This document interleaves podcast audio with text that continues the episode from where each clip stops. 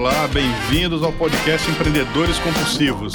Eu sou Alessandro Saad e na minha frente eu tenho o Luiz Felipe Pátio. Olá, muito bem-vindos. Essa primeira temporada desse podcast chama Muito Prazer, Somos os Compulsivos. Ela nasceu para mostrar como funciona, como é a cabeça de cada um desses compulsivos, como eles atuam, para que lado eles vão, uh, onde vivem, como se alimentam, como se reproduzem e tal. Bom, hoje com a gente a gente tem o Rick Perucci, que é jornalista, designer de conteúdos e experiências, com uma formação muito forte trabalhando com brand dentro da área de comunicação. Tem um lado que cuida muito da educação, tem uma experiência muito boa nisso, e a área cultural também. Além disso tudo, ele é membro da iniciativa Empreendedores Compulsivos. Rick, bem-vindo ao nosso podcast. Mó prazer estar aqui. Bom, Rick, a, a gente sempre começa é, é, tentando entender um pouquinho como você chegou até aqui, né? Então, assim, Conta rapidamente, de, desde a grande explosão até o dia de hoje, por onde você passou, no que, que você se formou, um pouquinho disso, por favor. Uma linha do tempo, né? Desde que eu era caipira lá em Cordeirópolis, continuo caipira com muito orgulho, viu? Cordeirópolis? Poxa, eu sou da, da grande Cordeirópolis, da qual fazem parte cidades como Campinas e outras. Entendi, da é? megalópole da Megalópole, coisa terra do João Pacífico, deus da música caipira. Então eu nasci no sítio, sou um cara que veio ali da, da zona rural, da, dessa cultura ítalo-caipira e quis sair de lá um dia para estudar, para vir para a cidade grande, aquele sonho de pau de arara, né? Vim para a cidade grande estudar. Depois a gente descobre que lá é mais legal, né? Mas... por aí, por aí, por aí. Mas e vim e, e, e tive essa sorte de, de, conhecer gente extraordinária em São Paulo, que me ajudou muito. Fui fazer jornalismo na Universidade de São Paulo. E de lá a gente não, não parou mais, né? Comecei a trabalhar muito cedo, com 16 anos. Quer dizer, não sei se cedo, né? Mas. Cedo, cedo. E não para, né? Trabalhar vira uma compulsão, né? É. E, e, e o jornalismo te levou para a área acadêmica ou te levou para o mercado? Inicialmente no mercado. Meu primeiro trabalho com jornalismo foi em rádio, então hoje eu estou matando uma saudade ah, louca aqui. Meu primeiro trabalho foi na Rádio USP FM aprendi com aqueles caras extraordinários que ficam ali atrás do vidro, né? É, operando, que são mestres incríveis dessa profissão, que é uma profissão, quase uma, um artesanato, né? É verdade. É muito bonito. E, e mas fui pro mercado, fui pro tá. mercado. Eu tinha uma experiência anterior, anterior de sala de aula já, que eu já comecei professor muito cedo. Tá bom. De inglês, depois cursinho pré-vestibular. Entendi. Então a vida inteira eu não consegui ficar longe da sala de aula. Um pouco como vocês também, Entendi. né? É, a gente tem um pezinho lá, né? Não tem jeito. É, é, ok, você fez jornalismo, foi começou indo para o mercado, tá? apesar de estar no mercado, você está dentro de uma instituição de ensino, que, que imagino que tem um certo, uma certa contaminação, né? Meio acadêmico, meio mercado e tal. Ah, e dali você foi andando. E, e você tem um, uma experiência muito rica, é, não só nessa parte de curadoria, mas na parte acadêmica também. Assim, a gente se conheceu você coordenando cursos na, na, área de design, com a parte de inovação, com entidades internacionais, é, é, costurando parcerias. É, como, é, como é que da Rádio USP você foi para lá? É, a gente se conheceu, eu estava no Instituto Europeu de Design, no IED, onde tive prazer, orgulho de trabalhar oito anos, um lugar maravilhoso. Primeira faculdade internacional a se instalar no Brasil, né? Uh, vindo da Itália e primeira faculdade, única faculdade no país dedicada ao design, que é uma área tão de fronteira, né? Tão multidisciplinar. Olha, o, o, eu acho que a questão do empreendedorismo para o jornalista, ela veio como uma necessidade. Tá. Porque a profissão ela foi se precarizando, né? Entendi. Então a carteira assinada, essa coisa dos grandes empregos do jornalismo, isso muito antes de outras profissões isso começou a acontecer. É verdade. Então acho que esse é um papo que interessa a nós, porque muita gente que veio do mercado de comunicação é, naturalmente foi virando empreendedor não tinha muita saída, né? Isso você fala porque tem, você acha que tem a ver com a vamos dizer, a pejotização do mercado, as empresas enxugando estrutura, contratando por jobs, contratando jornalista por, por pautas específicas? Isso, eu acho que você tinha o que a gente chamava de freela fixo, que na verdade era um cara que trabalhava né, dentro full time. De, full time. Sempre se trabalhou muito. Então eu trabalhei na Folha, por exemplo, na Folha Online, onde fui editor, eu fundei e afundei várias revistas. uma experiência. E sempre eu acho que você, é, quando entra numa iniciativa que você deixa de ser repórter, deixa de ser um cara de linha, para pensar um produto editorial, a cabeça de negócio começa a ser criada, né? E aí, aí vira tudo, né? Porque é business, mas ao mesmo tempo é marketing, é segmentação, é posicionamento, é Exatamente. comunicação. Tá? Distribuição, logística, que é uma Estratégia coisa. comercial. E zero de conteúdo ainda. Você está só desenhando o negócio. Exatamente. E, e eu tive algumas experiências muito bacanas. Uma delas foi. é, eu tenho muito orgulho. A gente criou a primeira publicação de larga escala no Brasil para o público universitário. Foi um projeto que durou quatro anos. Chamava-se Offline. Tá. Uma revista que chegou a tirar 700 mil exemplares. Eita. Teve um mês que a gente só perdeu para para Veja e para o Jornal da Universal em tiragem. E era uma publicação feita para e por universitários. Isso é legal. Então, totalmente colaborativa. Tá. E com isso a gente criou um jeito de fazer conteúdo. Quando isso? Foi lá 2007, 2008, 2009, até comecinho de, até 2010. Pô, vamos falar assim que isso tem 10 anos. É. Que, que na verdade cê- vocês usaram o modelo que está todo mundo buscando hoje. Como é que eu consigo fazer uma forma colaborativa de geração de conteúdo relevante para o público? Então, na verdade, o cara que vai ler é o cara que produz e, e- na verdade, é- você achou aí o... Foi uma experi- experiência bastante pioneira e a gente foi muito reconhecido por isso. A revista foi a revista oficial da Campus Party durante duas edições, revista oficial da Bienal Internacional do Livro, duas edições. Sensacional. E as marcas eh, ficaram muito interessadas nesse jeito de produzir conteúdo. Então a gente era uma, uma empresa de branded content também, para Itaú, Volkswagen, para Claro, claro. Skoll. Começamos a produzir conteúdo para as marcas que queriam falar com jovens. Claro, claro. Uma bela e belíssima experiência. Sensacional, sensacional. E, e a gente está falando de- desse movimento, né? A, a, a- sua curiosidade e, e a sua veia empreendedora, que você disse que não tem, mas você já está mostrando que tem. É, você acompanhou isso com alguma outra formação? Você foi buscar conhecimento em outro lugar, em outras formas, para atender esses novos desafios? Olha, a gente faz uma, uma opção de cursos, né? O tempo todo, acho que não pode deixar de fazer e, sobretudo, ler, né? Eu acho que ler é um caminho extraordinário. E agora com esses vídeos do YouTube, puxa, virou uma universidade aberta, né, gente? É, conhecimento que você quiser tá ali. Eu acho que todos nós viramos autodidatas. Sim. Eu, a minha, minha pós-graduação foi, na verdade, um, um mestrado que eu não defendi, mas eu cursei, em regime de quatro anos, em Estética e História da Arte. Que demais. Então, sempre a universidade, para mim, foi o lugar do conhecimento mais estruturado. É, é, esses conhecimentos de mercado eu fui buscar nos diálogos, nos livros, nos Entendi, cursos, nas entendi. experiências, né? Entendi. Você, então, você se considera uma pessoa curiosa? Ah, eu acho que a curiosidade é o motor da humanidade. Interessante, porque hoje o conteúdo tá aqui, né? Assim, Eu leio até pessoas- bula de remédio, Luiz. Ah, então eu não sou o único, então. Não. Fiz aquele momento do banheiro, assim, que você não tem meio para onde ir. Pô, então a gente deve ter o quê? 70% da população brasileira que lê bula tá aqui na minha frente. Provavelmente.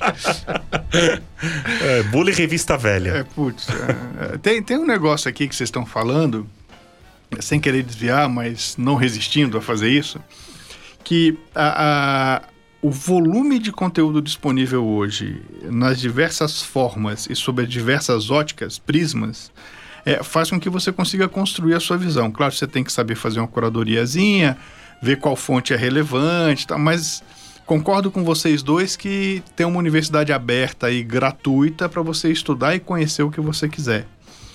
É, talvez o, o grande desafio hoje seja você criar a sua trilha de aprendizagem. O que eu vou aprender, depois o que, depois o que e o que, que eu quero construir com isso. É, o adulto ele tem esse negócio de, de, de querer aprender para resolver um problema pontual. Mas a gente já sabe que se você der as mesmas ferramentas, a criança aprende igual ao adulto. Lá ela vai, busca, tá, beleza, né? A tal da pandragogia. É, é, eu queria te provocar, assim, se você usou isso é, para gerar a demanda tanto para a área acadêmica quanto para a área editorial, sabe, conhecendo os públicos e fazendo conteúdos é, relevantes, curiosos, tipo, ah, como é que eu faço um, um projeto pedagógico que as pessoas se interessem, ou como é que eu faço as parcerias com empresas que os jovens falam assim, putz, eu preciso estudar nessa escola. Olha, é uma belíssima provocação e acho que está todo mundo que de fato ah, lidera processo de comunicação pensando nisso hoje. Então acho que é uma pergunta pertinente, atual e tal. É, eu tenho uma sorte que eu acho que a formação do jornalista te torna, te, te, te prepara para ser um generalista, né? Uh, hoje o mundo está precisando muito de generalistas. Nós saímos da, da era dos, só dos especialistas para precisar de pessoas que integram saberes. Sim. Só que tem generalistas e generalistas. Eu acho que é, o desafio é não ser um generalista superficial, uhum. mas ser um generalista com habilidades e competências capazes de conectar de fato as coisas. Legal. Né? Montar cenários. Então, do ponto de vista de educação, eu acho que a gente tem algumas questões que se impõem. Primeiro, Uh, o, o, aluno, seja ele adulto ou criança, agora ele é protagonista do conhecimento, Perfeito. ele não é mais um espectador. Né? Uh, a figura de quem sabe tudo e dá uma palestra e transmite, essa figura cada vez menos está fazendo sentido, né? Perfeito. Uh, e outro fenômeno que é, quanto mais oferta você tem, é, é semelhante a você estar tá numa rodovia e ter 50 placas elas mais confundem do que atrapalham. Exato. Então acho que as pessoas estão muito em busca de coach, mentoring, guia, todo tipo de orientação possível, não só na educação, mas na vida. Claro, claro. Então nós nunca tivemos um terreno tão fértil para pessoa, para líderes e charlatães. Exato. Né? É, é, faz todo sentido. É, então, deixa eu pegar uma carona. Assim, isso já surgiu em dois ou três episódios anteriores, a questão do coach, né?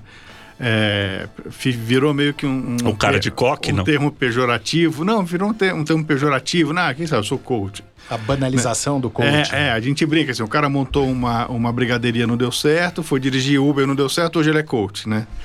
É, e, e, esse movimento todo que, que a gente está vendo, primeiro é ruim, porque o coach é um negócio sério, né? É fundamentado, tanto, né? Por outro lado, é bom que mostra a, a, a, como é que você pode ruir um, um, negócio, mesmo tendo sustentação, se for mal utilizado, alguma coisa assim. Então a pergunta é, é, é mais com base no público, assim. Aí é uma crença minha, eu queria saber o que, que você acha. Eu, eu acredito que essa, que essa geração que está aí, esse cara de, de até 25, 28 anos e tal, e, e, a partir dos 15, esse, esse range aqui, esses caras têm, têm muita indecisão, tem, tem tanta informação que eles não conseguem construir e eles acabam se perdendo. Ao mesmo tempo, é um pessoal que tem uma dificuldade muito grande de lidar com as frustrações, com o não, com não sei o que e tal. E enquanto a nossa geração, a gente é um pouquinho mais velho, você não que é um cara. Uhum. Mas é, é Minhas barbas, felizmente, minhas barbas brancas não aparecem no, no áudio. No podcast, não, mas quem pegar o vídeo vai ver. É, Eu nem é, barba tenho ainda. É, é mas é dá pra bebê. ver esse tupete. Esse tupete branco não engana também. É, é, então, assim, a, a, gente tem um pouco mais de casca, um pouco mais de cicatriz e tal. A gente é mais como é que a gente faz para essa, essa geração ter isso, para ela, ela ir mais à frente e tal? Não só ir no final de semana e gritar fora A, B ou C e depois voltar e. Mais do que isso, antes de, só para concluir o pensamento, como é que faz para essa geração fazer alguma coisa com começo, meio e fim? Não largar no meio. É, tem várias questões interessantes aí. Acho que a primeira é: estamos falando de millennials e geração Z, né? Sim. São duas gerações muito específicas eu acho que houve um incensamento dos millennials que eu combati muito. Tá? Eu achava que havia uma, uma glorificação dos millennials que era totalmente injustificada. Perfeito. Uma geração que tem alta expectativa, se acha herdeira do, do Uh, nascida, herdeira, digamos assim, uma geração que acha que vai receber tudo da vida, sem uhum, esforço, uhum. né? E como você bem disse, como resultado, uma frustração muito alta, né? Agora, o que fazer? Eu acho que essa geração, ela tem chaves diferentes. Os botões que a gente aperta são outros. Tá bom.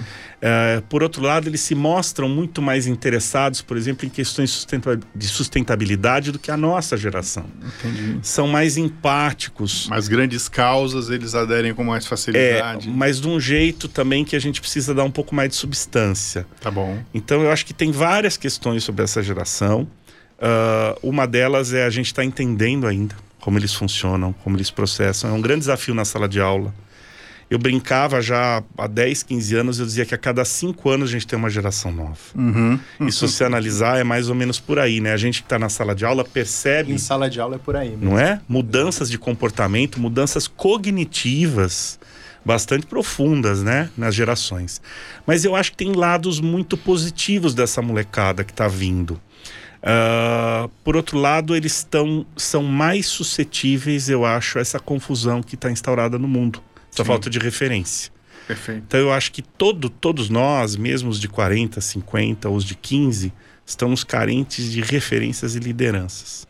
E é justamente em momentos históricos como esse que abre a janela para os extremismos. Sim, sim. Né? E a tecnologia ajudou um pouco também pros, aos extremistas, né? Porque essa história da, da sua bolha na internet, ah, ah, no mundo inteiro a gente está vendo isso. A gente está vendo na França, nos Estados Unidos, na Argentina sempre teve, aqui no Brasil. Então, assim, é, é, é, é só, é só preto e branco. Não tem cinza, Cinza, não tem verde, não tem- e aí você acaba impedindo a- a- o crescimento das soluções corretas, das soluções consensuadas. Essa é uma mistura de reforço positivo com simulacro. Que é igual você pega o cachorro, você dá reforço positivo, você dá o biscoito. Toda vez que ele dá a patinha, você dá o biscoito. Então, e ao mesmo tempo, você simula uma realidade. O simulacro quer dizer aquela Aham. bolha de realidade. Então, nós hoje somos a sociedade que mistura isso. Quer dizer, alguém te dá um biscoito, você reage daquele jeito. É, E você só vê uma bolha. é isso aí. É, lê, lê É o realidade. like, é o like, né? O biscoito é o like, like, né? comparti- O biscoito é o compartilhamento. like. É. E, e a realidade ficou complexa, né? É, no século XXI, interpretar fenômenos, resolver problemas é uma tarefa muito complexa. E por isso que complexidade exige multidisciplinaridade. Voltando para aquele tema que a gente estava tratando, né? Exige ah, generalistas conectando especialistas para resolver grandes problemas. Sim. É, exige colaboração. Exi- os COs, eles não estão aí à toa, né? É. Por que, que a gente precisa de co, inclusive de coach? né? é justamente para isso, para a gente dar conta dessas realidades complexas. Imagina hoje uma empresa é, que tem o desafio de ser lançada uma nova empresa de grande escala. Por onde começa? Ah, Né? Num mercado como esse, altamente competitivo, não é? Então aí temos, temos trabalho. Boa. Eu queria que você pensasse algum case seu, alguma história sua, seja na área acadêmica, seja na área de branding, seja na área é, é, é, do, do governo, que você possa trazer para a gente. Falar, pô, precisou de um negócio assim, a gente fez assim. Com- compartilha com a gente um, um case seu. Pra... Eu vou, eu vou compartilhar o último, né? Acho que Tá. todos nós temos muitos e cases eh, coletivos, né? Porque ninguém faz sozinho. Agora eu estou envolvido num projeto com o Sebrae, que se chama Dagosto Cedo Ribeira. Tá. Um projeto com a Ana Carla Fonseca, Cainha, que é para mim a papisa da economia criativa na América Latina. O Alejandro Castanhe, que é um argentino. Somos nós três. E o desafio é construir um plano estratégico de economia criativa para o desenvolvimento econômico do Vale do Ribeira, Putz, que demais. que é uma região que tem ah, riquezas infinitas e o estigma do IDH mais baixo do estado de São Paulo. Então ali você tem eh, água, a maior reserva contínua de Mata Atlântica do Brasil. Você tem gastronomia, culinária, você tem eh, agrofloresta, você tem. ah, putz, cada riqueza que você encontra. Então, esse case que nós estamos construindo agora, junto com o Sebrae, que é sempre um parceiro importante, é tentar entender que essa, esse fim do emprego, como está se anunciando, essa diminuição da escala do emprego, exige um empreendedorismo de base, né? Exatamente. Acho que essa é uma discussão que para os empreendedores compulsivos ela é importante. Vocês Sim. têm fomentado essa discussão, que é o pequeno, médio empreendedor. Claro. O cara, como é que a gente sai do T0 na escala da commodity e vai agregando as, as os três dimensões de valor que eu chamo na minha, na minha metodologia, que é o valor agregado, o valor eh, compartilhado e o valor percebido. Legal. Porque se não tiver o valor percebido, não adianta, você não constrói eh, valor na ponta, né? Exatamente. Vou citar, por exemplo, o Pepa. O Pepa, o João Paulo, é um sujeito que fica lá em Sete Barras, ele mora em registro, e faz queijos artesanais de búfala. Os queijos que esse cara faz, que fazem parte da, da rota paulista do queijo, né? Estão é, é, entre os melhores queijos que eu comi na minha vida. Não Você devem. Trouxe pra gente, não? Ah, eu deveria ter trazido, né? Bom, na não- próxima. vai- então, isso, Bom, pessoal, Temporada obrigado. 2. Acabou o podcast. Temporada 2, vamos ter queijo do Pepa. O cara faz um queijo que ele, ele banha o queijo em cera de abelha e a, a, a- a cera se cristaliza, o queijo continua fermentando e vira uma embalagem natural. Putz. O outro, Fantástico. o outro é com cinza de queimada da Mata Atlântica, daquelas folhas remanescentes que viram também um invólucro. Então, assim, isso aqui no Vale do Ribeira, em Sete Barras, que é um município desse tamanho, não falta talento para o brasileiro, Não. né? Agora, falta, é, vou dizer uma coisa de realidade. Nenhum dos grandes queijos brasileiros que eu, que eu, nenhum dos grandes queijos que eu comi na Europa passariam na inspeção sanitária que a gente tem no Brasil. Entendeu? Então a gente tem uma inadequação entre realidade pública, é, fomento à iniciativa É privada. absurdo isso. Tem, tem uma iniciativa parecida com essa no, no- na região de montanha do Espírito Santo. E eles fazem um produto que chama Socó. Socó é, é um salame, um, um parma maturado e tal. É de uma outra região da Itália, chama Socó de lá. A colonização italiana no Espírito Santo, os caras produzem lá. Assim. Você nunca me trouxe um também. É, eu não consigo, não posso embarcar com ele. Porque eles não tem o confiscam. ele não consegue vender fora da- do município dele, ele não consegue exportar. Agora, no final do ano passado, retrasado, que eles conseguiram o selo. Então, assim, essa região ela produz café, queijo, vinho, embutidos em geral, tal. E a única coisa que eles conseguem vender é o café. Porque o resto tudo falta exatamente a- ao certificado da vigilância sanitária, que é mais ou menos igual a tudo que eles pedem para que você não consiga ir para frente. Então, essa lógica de empreendedor, acho que nós não estamos querendo que o governo eh, faça nada por ninguém. É A gente só quer que o governo faça Facilite. o papel dele, facilite a vida do empreendedor. É. um cara que já trabalha, que não pede nada, que já paga imposto, que já paga juro alto, que não tem microcrédito. Ah. Quer dizer, então, é, isso é um pouco que. E outra, a gente parar de pensar estrategicamente como país em produtos sem nenhum valor agregado e escala. Que a gente só consegue pensar É. nisso. Não, só tem- vende commodity. Não, e tem outra coisa, assim. É, a grande maioria dos produtos que a gente tem é, não é nossa. É? Então, se você falar assim, esses caras que estão fazendo esse queijo, o socó, o artesanato lá do Nordeste e tal, isso é arte pura. Isso, quem, quem, quem vem de fora percebe valor na hora. E o governo não valoriza. Mas eu acho que tem um outro problema também, assim. Tem uma questão de, de, de, de políticas públicas ou de vocação da região, né? Então, assim, como, como de quatro em quatro anos mu- muda o prefeito, o cara não vai se preocupar em fazer um programa de longo prazo, identifi- identificar a locação ali daquela região e investir para que ela se desenvolva naquela direção. Ah, o empreendedor que está empreendendo, ele está empreendendo porque ele é bom naquilo, mas ele não manja de negócio. Ele É manja de verdade. queijo. É. Né? E aí quando ele fala que, pô, cara, você tem que ter uma embalagem, tem que ter um logo, você tem que registrar a sua marca, você tem que saber é, quanto que você precisa de leite para produzir quantos quilos de queijo, para você fazer uma escala eh, produtiva.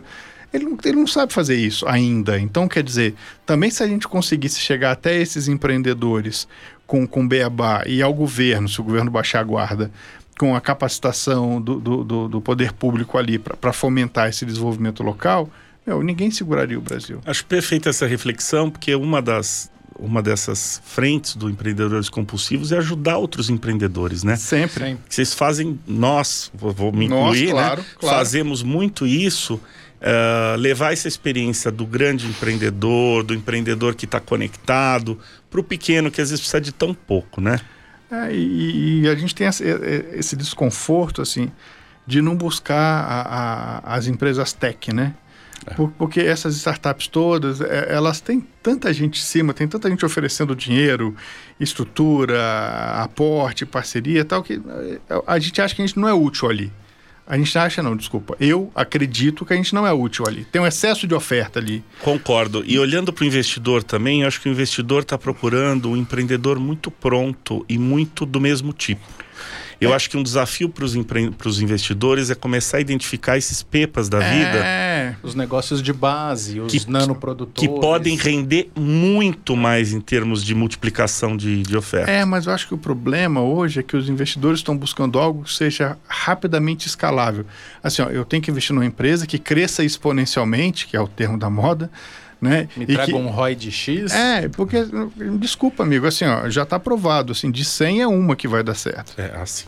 né? E essa uma que vai dar certo não garante que ela sobrevive.